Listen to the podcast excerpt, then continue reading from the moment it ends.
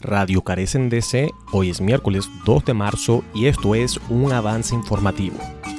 El secretario de Seguridad Nacional, Alejandro Mayorkas, anunció una nueva designación de Sudán y una extensión y redesignación de Sudán del Sur para el estatus de protección temporal TPS por 18 meses. Sudán está experimentando actualmente inestabilidad política y disturbios, el conflicto armado en Sudán del Sur ha desplazado a millones de residentes, dijo el secretario Mallorcas. Después de una cuidadosa consideración, he decidido ofrecer protección temporal a los ciudadanos sudaneses y sursudaneses en los Estados Unidos, hasta que las condiciones en cada país mejoren y las personas puedan regresar de manera segura.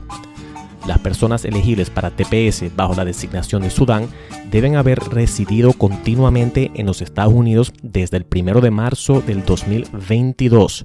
En el caso de Sudán del Sur, la reasignación y extensión de 18 meses estarán vigentes desde el 3 de mayo del 2022 hasta el 3 de noviembre de 2023. Para ser elegible, las personas deben haber residido continuamente en los Estados Unidos desde el 1 de marzo de 2022 y cumplir con todos los demás criterios de elegibilidad de TPS.